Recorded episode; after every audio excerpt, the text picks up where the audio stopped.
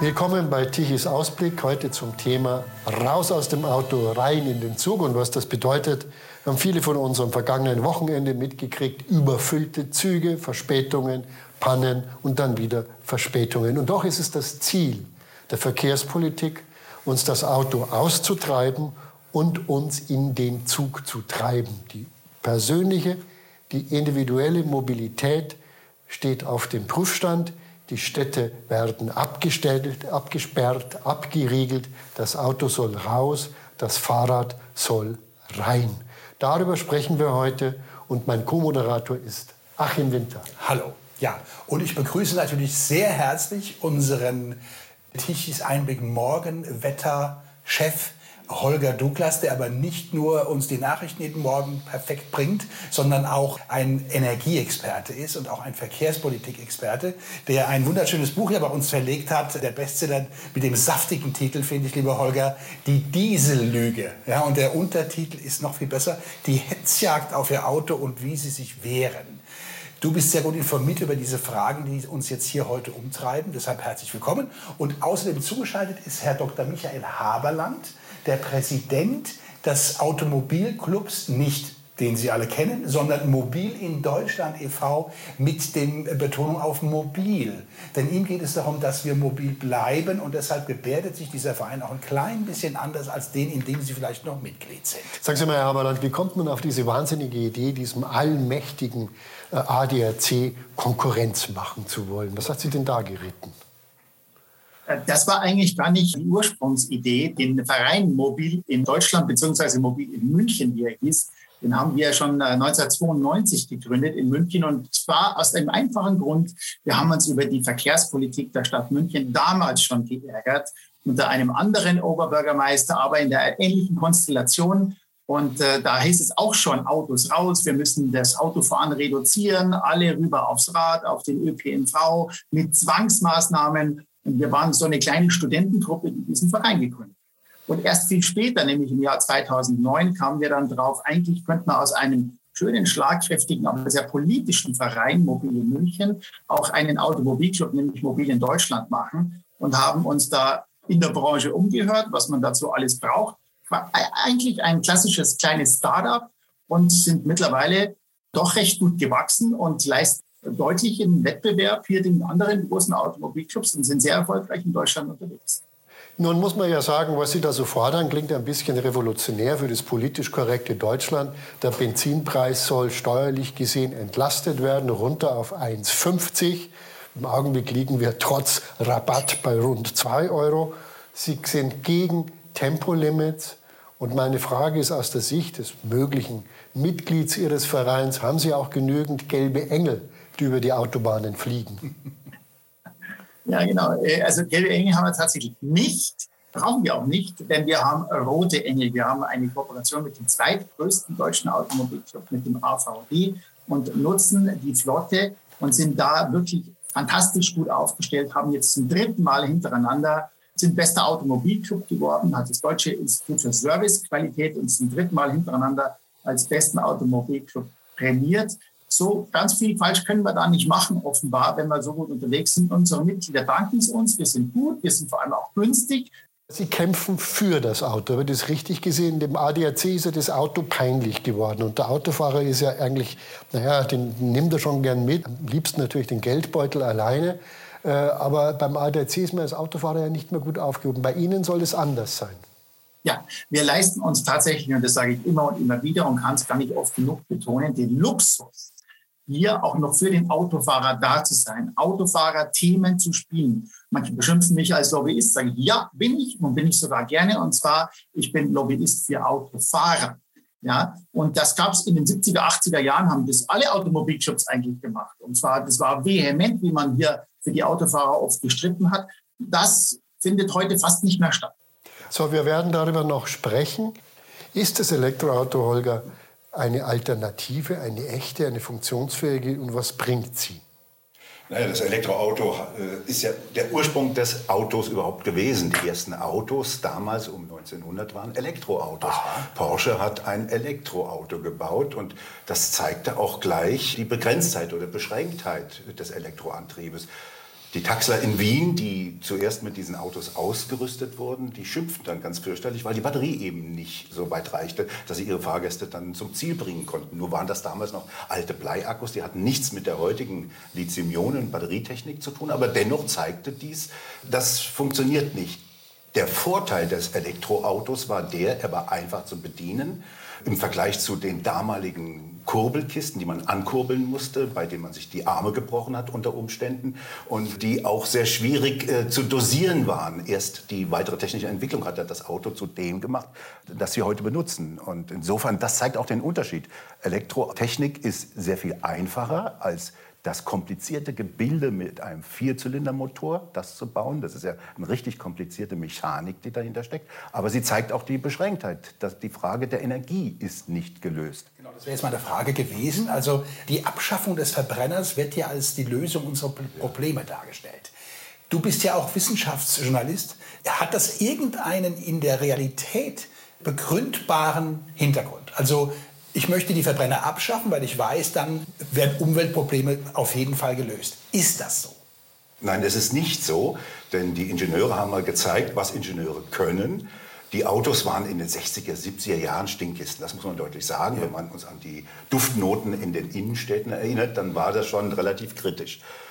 Die Ingenieure haben die sauber gekriegt, die Automobilentwickler. Die haben zuerst kam der Drei-Wege-Katalysator für den Benziner. Voraussetzung war, dass es ein bleifreies Benzin gegeben hat. Aber damit waren die Probleme aus dem Benziner verschwunden. Dann blieb der Diesel übrig. Der galt früher als stinkende Kiste. Abgaswolken kamen hinten raus, das war nicht so besonders schön. Ja, und dann kamen die ersten Grenzwerte und dann kamen Partikelfilter, dann die wurden immer feiner, das Gesetzeswerk wurde immer enger gezogen. Die Ingenieure reagierten und bauten die Dinger. Übrigens bei uns am Geldbeutel zu merken, weil das eine relativ teure Technik ist.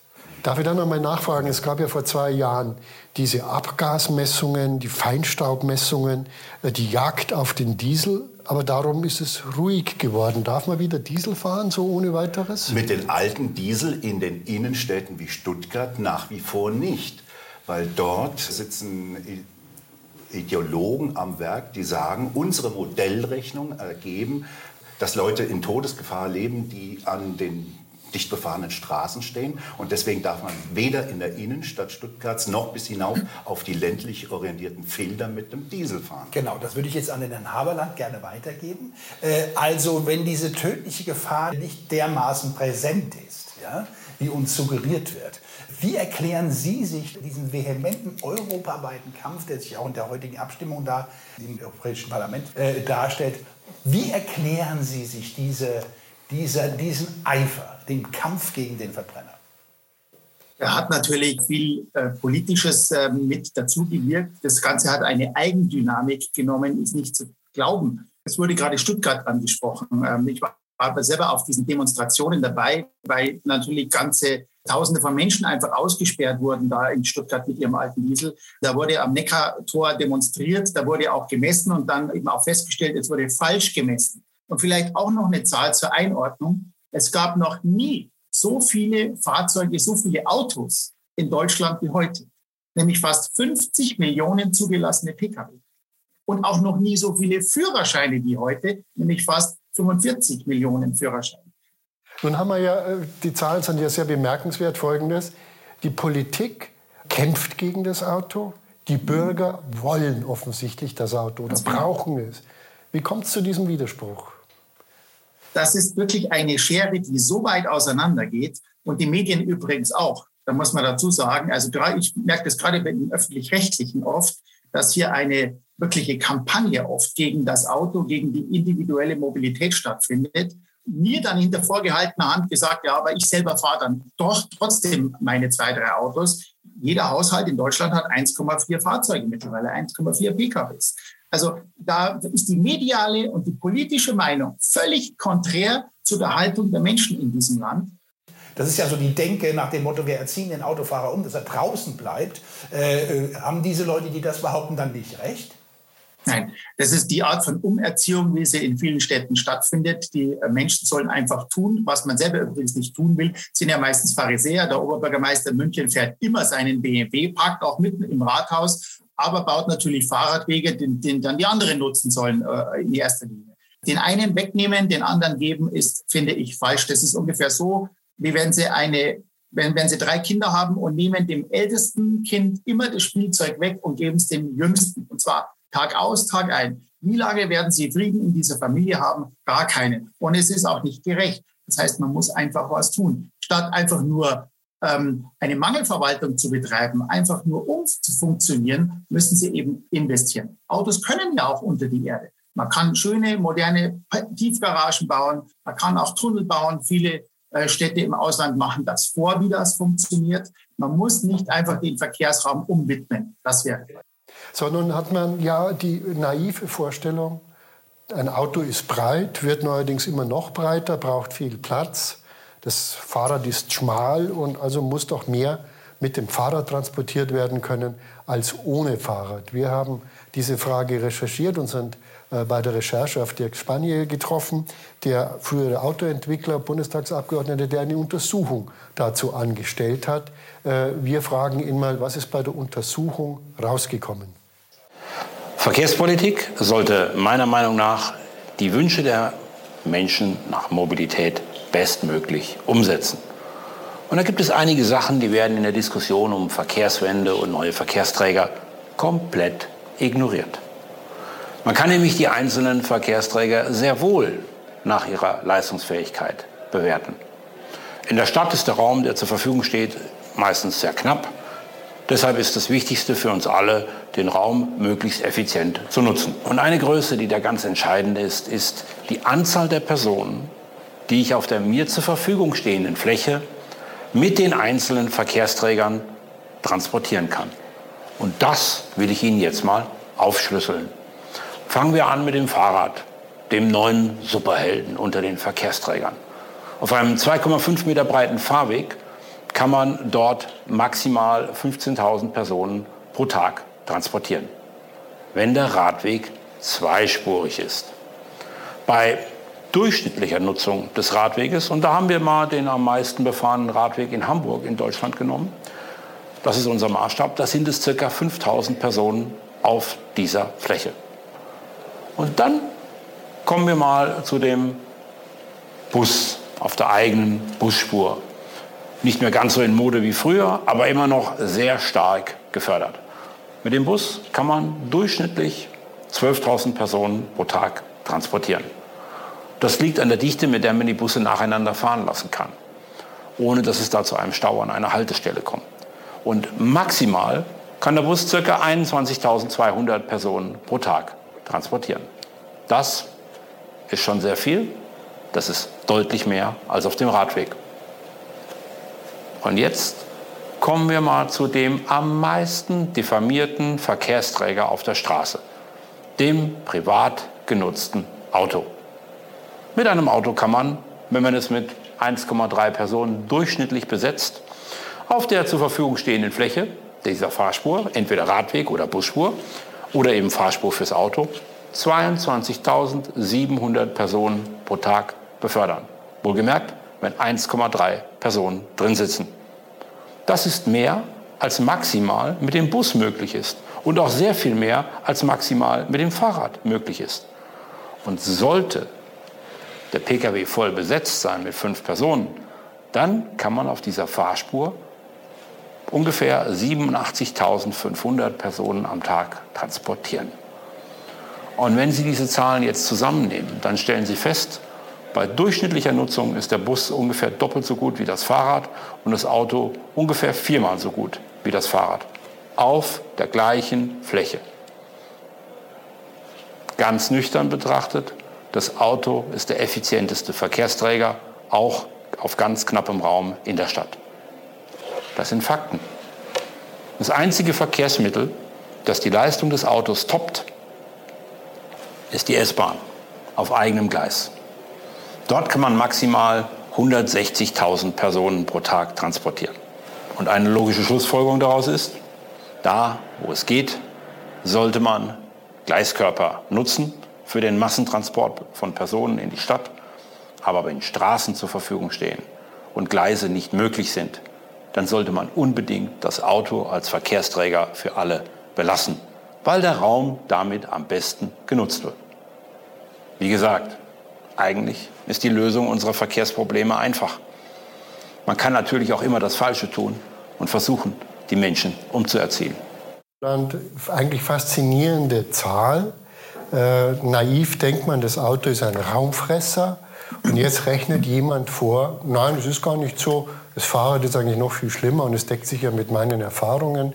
In den großen Städten gibt es riesige Fahrradwege, auf denen keiner fährt.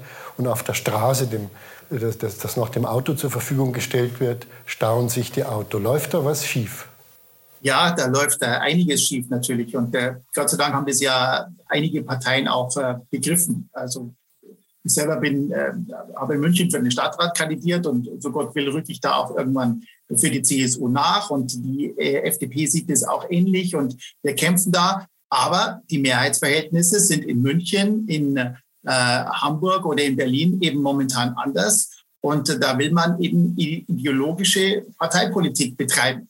Also in München wird gerade ein Milliardenprojekt angestoßen, wo in 40 Straßen Autofahrspuren wegfahren sollen. Tausende von Parkplätze und Hunderte von Bäume sollen gefällt werden, eben dann für Fahrerspuren. Auf der Leopoldstraße, die Prachtstraße in München, will man eine Fahrradautobahn da draus machen und idealerweise dann auch noch eine Trambahn in die Mitte mit einem Grüngleisbett. Eigentlich heißt es nichts anderes als Autos raus.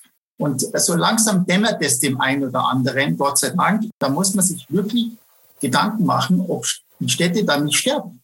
Ob es nicht zu einer Verödung dieser Städte führt, einfach wenn man das Hauptverkehrsmittel, das Verkehrsmittel Nummer eins so ausgrenzt. Äh, Sie haben bei mir jetzt auch wiederum was ausgelöst, nämlich das Verständnis für die Vision dieser Menschen.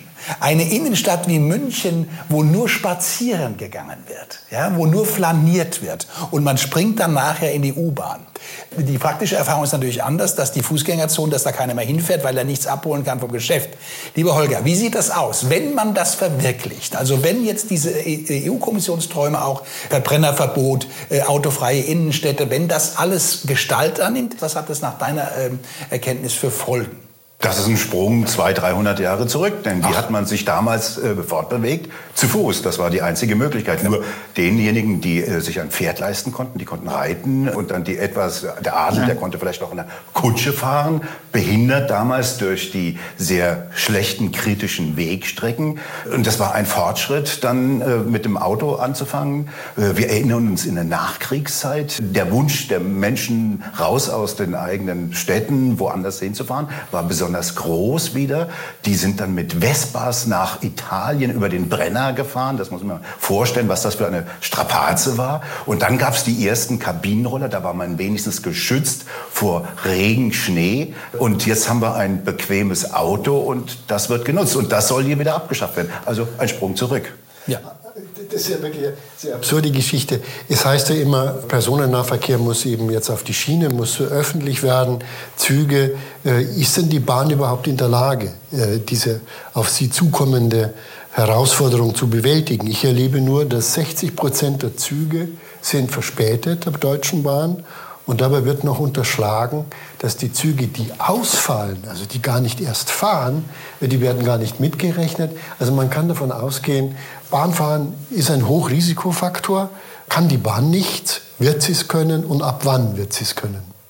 Wir hatten ja gerade dieses wunderbare Experiment, dieses 9 Euro. Ich war drin am Samstag. Ja, ja. Und du überlebtest? Nein, ich habe zwei Stunden Wange an Wange in Erinnerung an Omikron, Wange an Wange mit durchaus maskierten Menschen, schweißnass, eine zweistündige Interregio-Fahrt hinter mir. Das war doch eine schöne Vision, wie, schön, ja. äh, schöne Vision, wie äh, Bahnfahren gehen kann. Ja.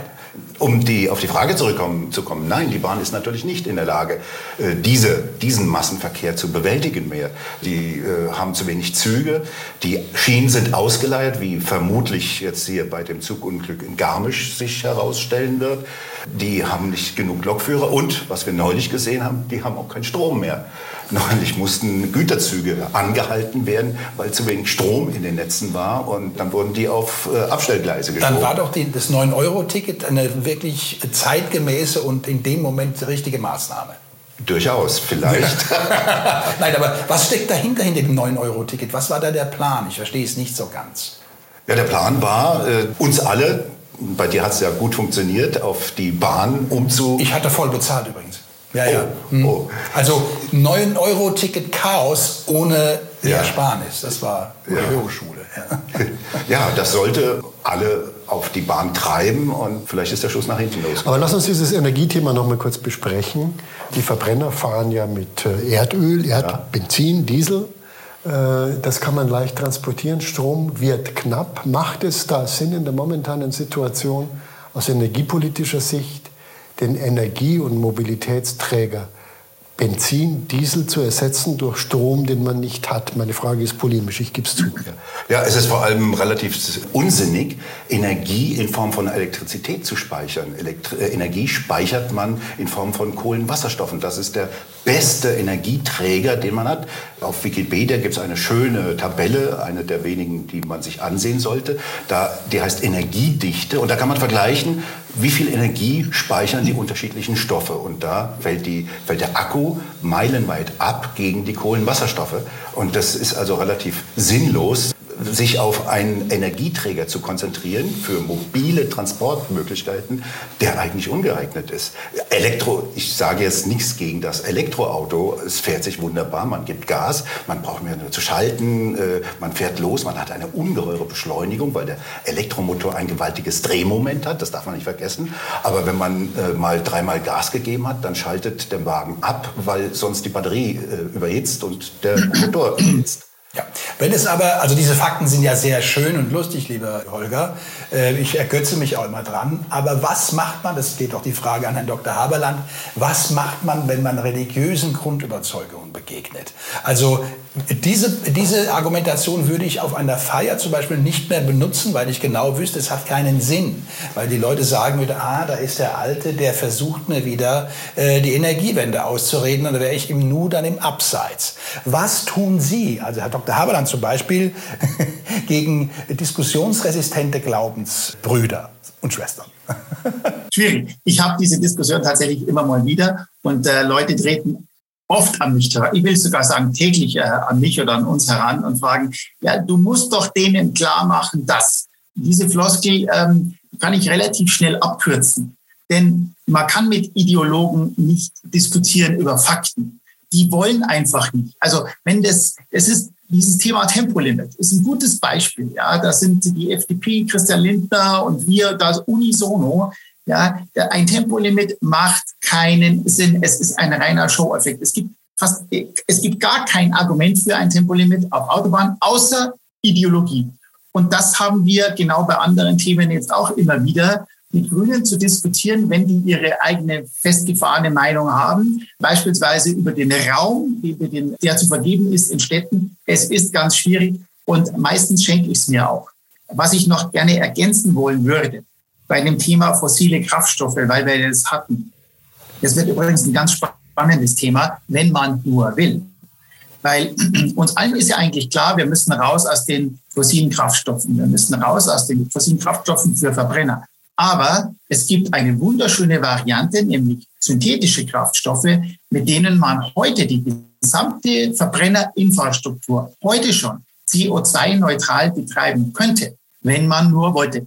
Das heißt, synthetische Kraftstoffe herzustellen. Da gibt es beispielsweise ein großes Projekt von Porsche, äh, von dem ich weiß, da ist Esso mit an Bord, von dem ich weiß. Ähm, viele arabische Staaten sind da äh, mit involviert. Man will synthetische Kraftstoffe herstellen und für die Herstellung braucht man Wasser und man trennt eben Wasserstoff und Sauerstoff dann aus und ähm, zieht dann aus der Luft noch das Kohlendioxid und äh, stellt einen quasi Kraftstoff dann her, ein synthetisches Öl, das CO2 negativ ist. In Verbindung mit dem Verbrenner verbrennen sie CO2-neutral dann. Und das geht heute schon. Also synthetische Kraftstoffe, ist das das Wunder aus dem Labor? Naja, das ist ein sehr altes äh, Wunder. Das ist ja in den 20er Jahren schon entwickelt worden von deutschen Chemikern in Leuna äh, in der Zwischenzeit, äh, Zwischenkriegszeit. Das sind alte Verfahren und die Chemiker damals haben schon gesagt und gewarnt, Vorsicht, das ist ein relativ ineffizientes Verfahren. Also es bedeutet unterm Strich, es ist teuer. Und äh, mein, meine Kritikpunkt da ist, warum sollten wir das versuchen? Wir können es versuchen, äh, aber es liegen genügend Kohlenwasserstoffe noch in der Erde, dass wir noch äh, Jahrtausende lang fahren können. Warum soll man das probieren? Das würde bestimmt bestritten werden. Wenn wir jetzt noch äh, jemanden von der anderen Seite hier sitzen hätten, ja, würde ich sagen. Aber das entscheidende Punkt, glaube ich, ist, sollte man das Auto verbieten und damit alle Experimente, ob, wie Herr Haberland sagt, synthetische Kraftstoffe oder du sagst, die sind zu teuer, aber wir sind ja auf einem Weg, dass wir nur noch eines zulassen, das heißt kein Auto. Und das ist der Nachteil von jeder ideologiegetriebenen Diskussion. Äh, wenn ein Ziel schon feststeht, dann kann nicht ausprobiert werden, welches ist sinnvoll, sondern äh, bisher die Entwicklung zum Auto äh, erfolgte unter Marktgesichtspunkten. Zuerst hatte das Elektroauto Vorteile, dann entwickelte sich der Verbrenner. Die Menschen gingen zum Elektro, zum Verbrennerauto und heute entwickelte sich die Mobilität ohne irgendwelche ideologischen Vorgaben zu dem, was wir haben. Und das ist ein hervorragendes System. Es funktioniert technisch. Wir haben hervorragende Autos, die zudem sauber sind. Das darf man nicht vergessen. Wir haben eine konkrete Politik. Das sieht man in jeder Stadt, dass Fahrradspuren wachsen und Autos abgebaut werden oder Autospuren abgebaut werden. Äh, das Fahren wird künstlich verteuert. Die Steuer ähm, schlägt ja kräftig zu. Bei jeder äh, Preiszunahme kommt die Mehrwertsteuer, kommt CO2 obendrauf. Also wir werden die 2-Euro-Grenze nicht lange halten können bei ähm, Diesel und Benzin. Mit anderen Worten, die Politik hat ja die Weichen gestellt, das Auto zu zerstören. Ja, einige haben diese Weichen äh, gestellt. Das ist tatsächlich, aber die Menschen wehren sich ja trotzdem und sie verhalten sich ja trotzdem auch anders. Ähm, da wird vielleicht ein bisschen weniger gefahren zu Anfangs, aber dann wird Zähneknirschen doch wieder mehr gefahren. Deswegen finde ich es auch gut, dass äh, der Tankrabatt jetzt gekommen ist, auch wenn er nur ein Tropfen auf dem heißen Stein ist. Andere Länder haben es schon längst vorgemacht. Kroatien, Ungarn, äh, Polen, auch, ähm, glaube ich, Großbritannien. Da gab es ja längst Deckelungen von Preisen. Da wurde die Mehrwertsteuer heruntergezogen. Da gab es längst den Support. Das gab es schon vor einem halben Jahr. Die Deutschen haben da wahnsinnig lange gebraucht, um da irgendwas zu tun und um den Preis jetzt knapp unter zwei Euro zu kriegen. Nun hat man ja das Gefühl, die deutsche Automobilindustrie hat sich selbst schon abgeschrieben und sagt, ja, dann machen wir das halt alles. Es werden keine neuen Motoren mehr entwickelt. Die Motorenwerke stehen dann in China. Also es ist so, als ob man das, äh, die deutsche Automobilindustrie, das Ursprungsland des Automobilbaus, schon verlassen hätte. Ist das so, Holger? Die Automobilindustrie tut das, wozu äh, sie von der Politik getrieben wird, äh, beziehungsweise wohin die Politik sie durch Finanzierung, Subventionen hintreibt. Äh, die bekommen so viel Geld dafür, für die Entwicklung von Elektroautos, dass sie blöd wären, das nicht zu machen. Und die Produktion wird verlagert ein Effekt, den die Autoindustrie schon lange wollte, weil Deutschland ist eine Hochindustrie, sehr teures Produktionsland. Die Energie ist fürchterlich teuer und die wollten schon längst abhauen. Und das können sie jetzt tun mit gesellschaftlicher Billigung und sogar die Gewerkschaften klatschen Beifall. Was kann denn der Autoindustrie Schöneres passieren? Also sie marschiert gewissermaßen mit unter, unter Jubel, Trubel und mit der Blaskapelle an Billigstandorte und zurückbleiben arbeitslose Arbeitnehmer. Das, wir machen, wir ja. machen ja Wolfsburg absichtlich kaputt. Oder Stuttgart-Bad Cannstatt, ja. Ja, aber kann man das einfach so hinnehmen? Das wird ja immer absurder. Das wird total absurder, aber das ist die Frage wie äh, lange das noch äh, gut geht. Die Autoindustrie selber, äh, noch merken es die äh, Beschäftigten nicht so sehr. Die werden teilweise über großzügige Abge An äh, Abfindungsangebote Angebote, äh, entlassen. Das muss man mal sehen, wie sich das in den nächsten Tagen oder ja, Jahren entwickelt. Haben Sie auch einen Blick auf die Beschäftigten der Automobilindustrie oder nur auf die Autofahrer? Na, absolut. Ähm, die Beschäftigten sind ja auch Autofahrer und zwar oftmals leidenschaftliche Autofahrer. Und, und ich spreche gerne mit den Kollegen in München von BMW beispielsweise, die übrigens da eine sehr differenzierte Haltung haben. Die machen beides, die fahren zweigleisig. Und so, so muss man es auch machen. Ja, äh, Wettbewerbs ähm, äh, offen, Technologie offen handeln und äh, sowohl den Verbrenner Weiterentwicklung, BMW macht es ganz klar, als auch äh, den, äh, den E-Motor. Und man wird sich auf die auf verschiedene Märkte dann eben fokussieren und auch konzentrieren und mal sehen, was daraus kommt. Ich habe ein großes Fragezeichen bei, äh, bei Daimler oder auch bei, bei Volkswagen, ähm, ob das in dieser Konstellation funktioniert, ob denn wirklich ähm, dann in Zukunft nur noch der, der E-Golf oder der ID dann eben auf dem Markt äh, sein wird oder auch der EQS, der 180.000 Euro kostet dann von Daimler, das große Volumenfahrzeug werden wird. Denn ich glaube, das wird nicht passieren. Und ähm, da wird man sich wohl auch noch besinnen. Ähm, ich stimme dem zu, dass die Industrie hier gefolgt ist, der Politik, um mal zu sehen, so, ihr wolltet es so, wir machen das so. Aber ob dies die Menschen am Schluss auch tun und am Schluss der Käufer dieses Fahrzeug kauft, das ist eine ganz andere Frage und da ist ein großes Fragezeichen. Ihr habt da jetzt eine letzte Frage, Holger. Es gibt ja einige Autokonzerne wie VW, wie Mercedes, allerdings andere auch, die sagen, wir entwickeln den Verbrenner nicht mehr weiter. Ist es für einen Verbraucher heute noch sinnvoll, Autos dieser Hersteller zu kaufen, wohl wissend, dass sie eigentlich ein Produkt verkaufen, an das sie selbst nicht mehr glauben? Das ist die Frage man muss entscheiden, wo werden die nicht mehr weiterentwickelt. Hier in Deutschland werden sie nicht mehr weiterentwickelt. In China entstehen große Produktionszentren, Entwicklungszentren, in denen der Verbrennungsmotor natürlich weiterentwickelt wird. Und Deutschland ist ja gewissermaßen eine Insellösung. Und das ist dasselbe wie bei der Energiewende.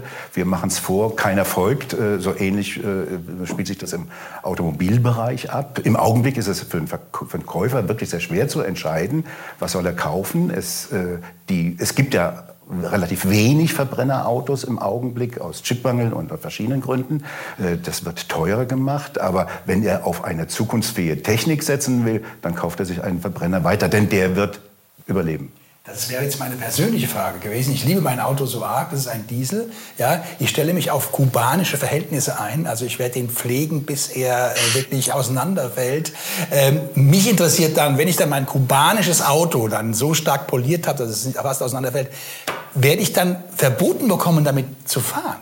Was meinst du? Heute gibt es ja den großen Vorteil, dass die alle Software gesteuert werden. Die kubanischen Autos, das sind noch alte, robuste Blechkisten. Ja. Die fahren, bis sie umfallen. umfallen. Ja, aber darf ich es noch? Weißt du, also ich kann ja ein schönes kubanisches Auto ja, haben. Seine, seine Idee ist doch, dass äh, die Autos ferngesteuert abgeschaltet, abgeschaltet werden. Ja, ach so, also ich kann jetzt polieren, so viel ich will. Ja. Äh, ich kann trotzdem nicht damit fahren. Dann. Wir ja. haben festgestellt, die CO2-Werte sind zufälligerweise zu hoch. Jetzt schalten wir mal Stuttgart ab. Oder schalten wir Berlin ab. Dort genau. fährt kein Auto mehr. Also dann, also dann, verlagere ich mein Auto in ein anderes europäisches Land oder ein nicht-europäisches Land wird ja nicht, und fahre zum Autofahren als Tourist dahin. Ist, genau, du fährst dann zum Autofahren in den Urlaub Urlaub, nicht mit dem Auto in den Urlaub. Ja. Das sind unsere düsteren Visionen. Autos, die ferngesteuert werden, aber anders, als wir uns das vorstellen. Raus aus dem Auto, rein in den Zug. Wir werden in den nächsten Monaten, Jahren sehen, ob die Bevölkerung den Politik der Mobilitätspolitiker mitmacht oder ob sie sich weigern, revoltieren, protestieren, sich irgendwie dagegen stemmen. Vielen Dank, dass Sie zugeschaut haben. Ich würde mich freuen, wenn Sie nächste Woche wieder dabei sind bei Tichys Ausblick.